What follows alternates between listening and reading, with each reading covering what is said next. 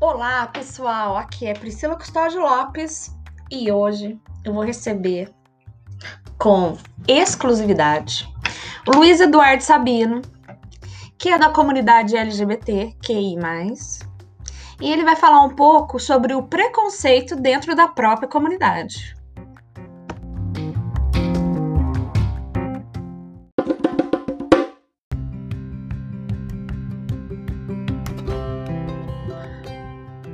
Bom, eu tô ligando aqui pro Luiz. Luiz Eduardo Sabino. Olá! Boa, bom dia, né?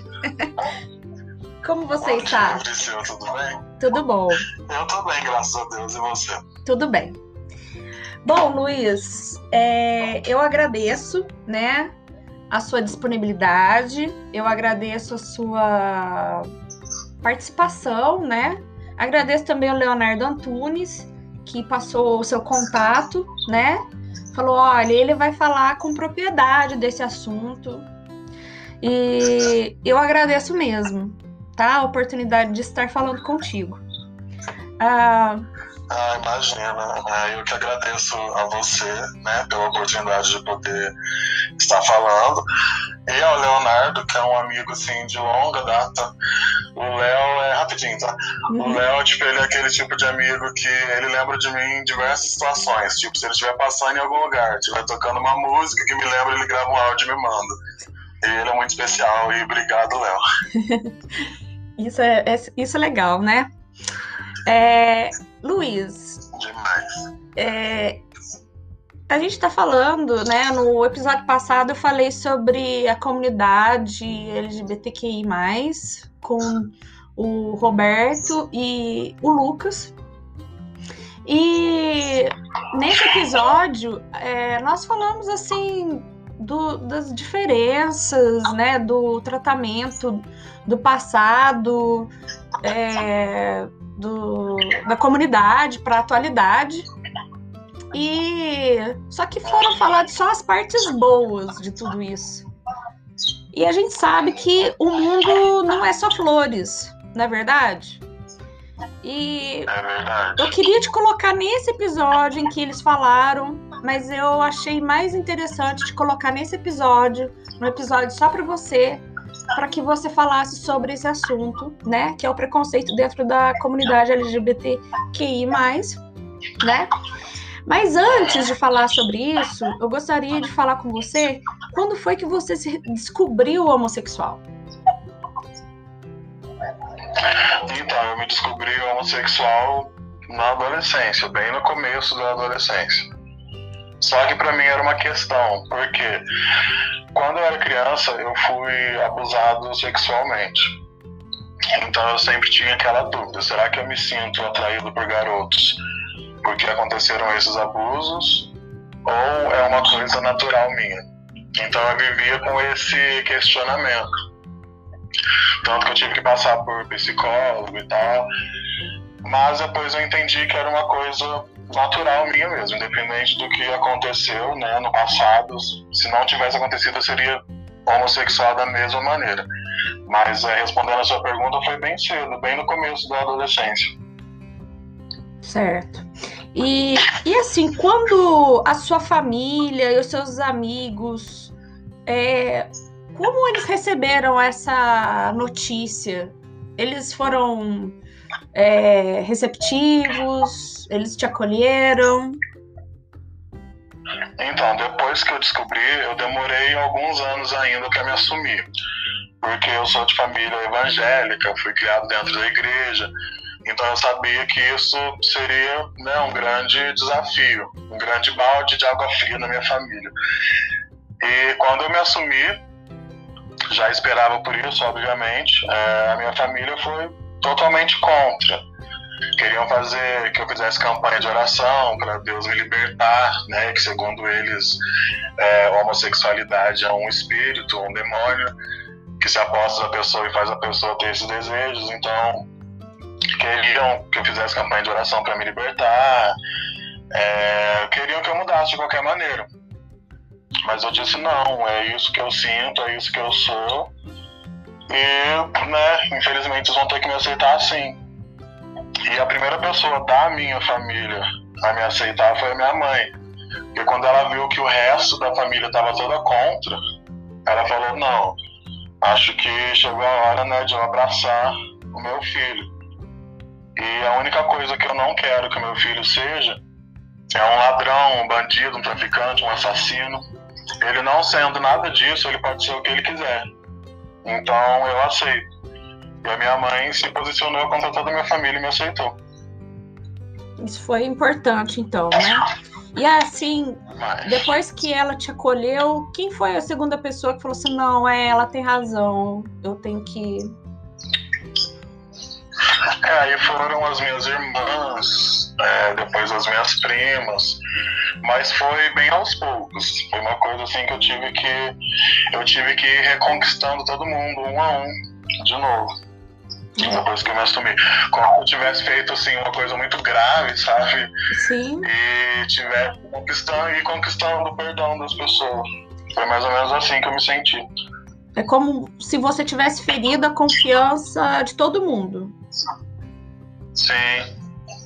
Aí eu tive que ir provando de um a um que eu merecia ter a confiança, o amor, o respeito deles de volta. É, e eu quero te perguntar o, o seguinte: você falou para mim que é, de, é, falando de preconceito, né, de certa forma, na, de maneira geral, qual é o qual preconceito é preconceito, né? É, o racismo para você e a homofobia, eles têm o mesmo peso? Não, acho que são pesos diferentes, mas que dói e machuca da mesma forma. Mas é bem diferente, acho que cada um afeta de uma maneira. Porque os dois eles acabam matando, né? Tanto, sim, sim. Tanto o racismo quanto, quanto a homofobia, né? É, é eu, eu acabo sofrendo dos dois lados, porque sou homossexual é, negro e gordo, né? Tipo, o fato de eu ser gordo ainda tem. É, não quero usar a palavra motivo, mas assim. Eu não sei a palavra certa para usar, mas vamos usar motivo, mas eu sei que não é motivo. É um motivo a mais para sofrer discriminação. Uhum. Que é o, o que chamam de gordofobia, né?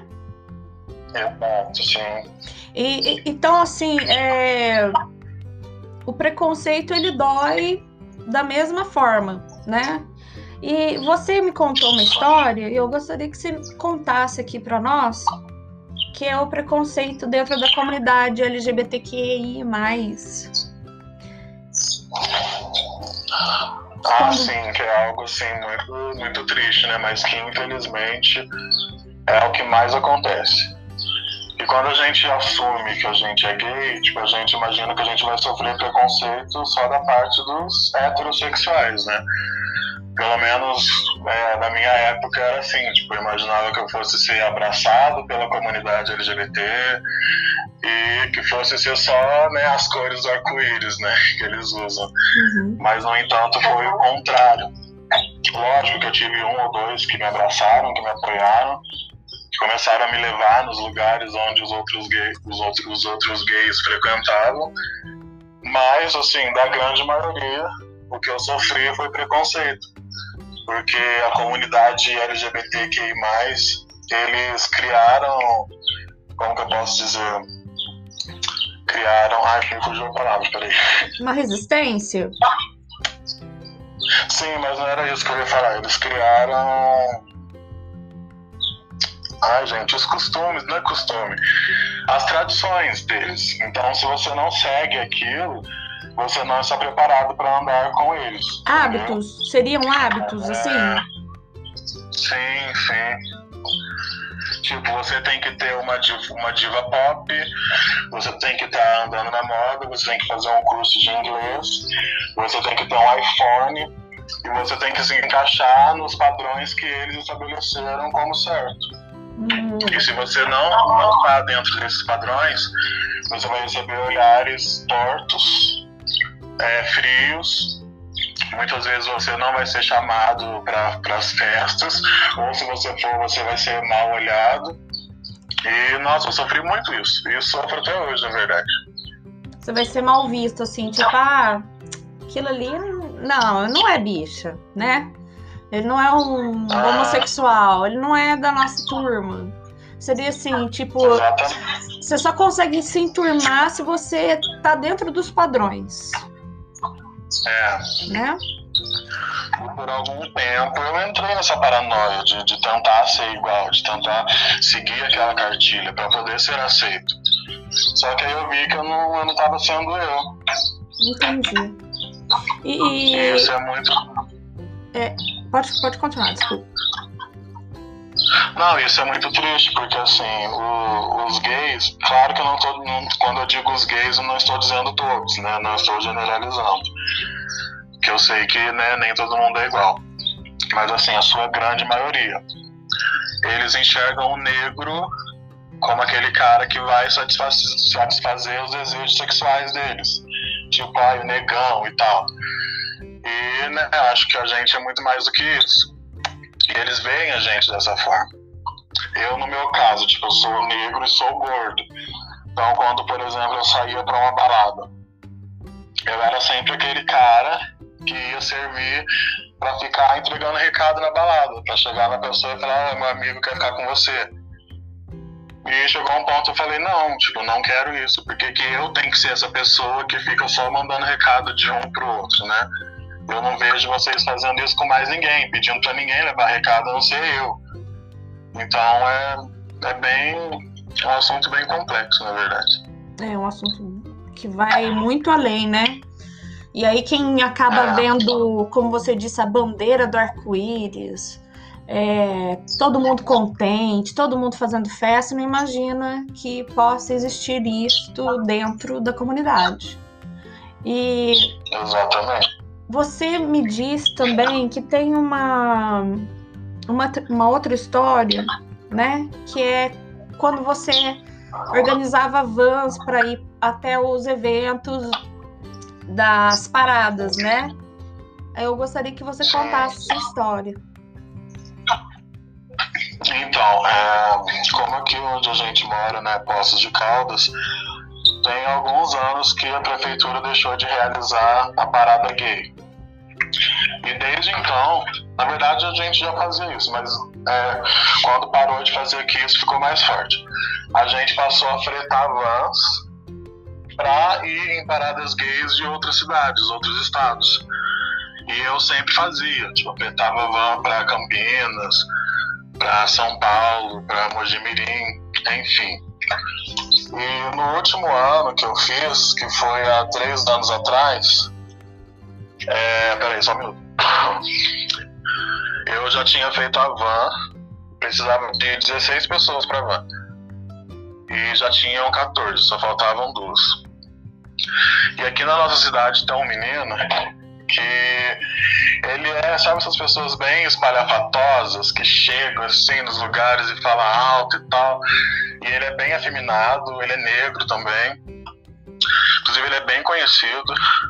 E ele ficou sabendo que eu tava fazendo a van e ele falou, ah, eu quero ir. Eu falei, tudo bem. Aí eu coloquei ele no grupo da van, no WhatsApp. E assim que eu coloquei ele no grupo, já vieram várias pessoas me chamando no privado, falando, olha, se fulano for, eu não vou. Aí eu falei, mas por que se fulano for, você não vai? Ah, porque ele é muito afeminado, ele é muito escandaloso, e ele se veste mal e eu não quero que ele vá comigo na van. Aí eu ainda questionei, falei, gente, nós estamos indo para uma parada gay, onde é pra gente reivindicar os nossos direitos, é, pedir respeito para a sociedade e tal. E isso não é o contrário do que vocês estão fazendo com ele? Aí todo mundo, não, mas não interessa, se ele for, eu não vou. E como eu já havia alugado a van, se eu mesmo se eu cancelasse, eu teria que pagar, então não dava para cancelar, já era semana do evento. Então eu tive que fazer essa escolha. Ou eu deixava ele ir e arcava né, com, com as desistências, ou eu excluía ele da van e levava todo mundo. E, tipo, como na época eu ainda não não pensava como eu penso hoje, não tinha a força que eu tenho hoje, eu acabei cedendo e eu disse para ele que a van tinha sido cancelada para ele não ir. Então, tipo, ele na inocência, acredito eu que até hoje ele acha que a van foi cancelada, mas na verdade não foi. Tipo, isso foi uma desculpa para que ele não fosse, porque os outros gays que estavam na van não aceitavam o jeito dele de ser. E que situação difícil, né? Se você for analisar uma situação dessa acaba ferindo assim o direito de ir e vir de uma pessoa porque ela age de um jeito, ela se veste de um jeito peculiar, né? E aí ela acaba sendo rotulada. Não está fazendo mal a ninguém, né? Pelo contrário, diverte muitas pessoas. Tipo, eu vejo onde ele passa, assim, ele alegra muita gente. Tipo, as pessoas que não são da comunidade LGBTQI+, acham ele divertidíssimo, entendeu? Sim. No entanto, na nossa comunidade ele não é aceito. Tipo, se ele vai numa balada, ele fica sozinho. Tipo, as pessoas evitam de chegar perto dele é, é muito. É duro dizer isso, mas é a mais pura realidade. Quem estiver me ouvindo, logicamente vai saber de quem eu tô falando e vai, vai se lembrar dessas situações. De várias vezes, é, na balada, ele ia, tipo, chegou a um ponto que ele deixou de ir. Porque fica sozinho, extremamente sozinho, solitário. Tipo, ele tenta se aproximar e todo mundo dá um jeito de excluí-lo. Porque assim, ele foge o padrão que é aceito pelo grupo. É, exatamente. Ele foge o padrão. Aceito no grupo da nossa cidade, né? Sim. Porque quando ele tá. Na verdade, eu também. Na verdade, é, eu também fujo desse padrão. Só que foi como eu disse. Logo no começo, eu tive duas ou três pessoas que me abraçaram né? Não posso dizer que foi todo mundo que me excluiu. E por causa dessas duas, três pessoas é que eu sempre estava ali, entendeu? Mas eu também sempre senti essa, essa exclusão, esses olhares e tal. Mas eu sempre estava ali por causa desses amigos. O Leonardo Antunes, inclusive, é um deles. Muitos lugares que eu fui, eu só fui porque o Leonardo estava ali do meu lado.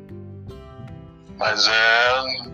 Sinceramente, não estava me sentindo bem Tava me sentindo totalmente desconfortável, mas estava ali porque eu tinha um amigo ali comigo. É.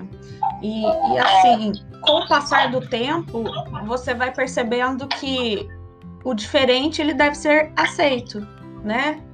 Que o padrão nem sempre é aquilo que é o ideal, aquilo que é alegre, né? é, o padrão ele acaba escondendo os preconceitos né, da sociedade, na verdade, né?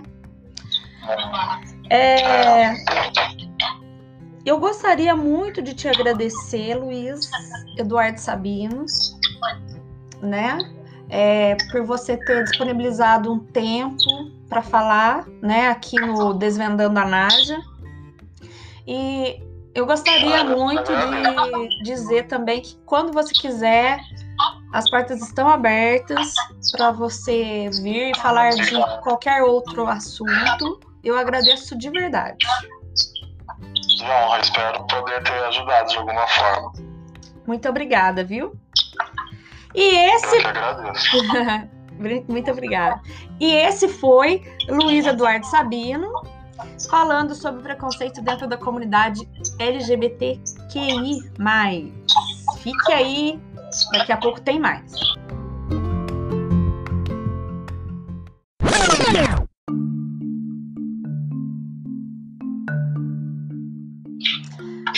Bom, pessoal, como vocês ouviram agora há pouco Luiz Eduardo Sabino, e nós ainda continuamos conversando depois que terminou a gravação, ele sentiu no coração que deveria fazer um pedido de desculpas.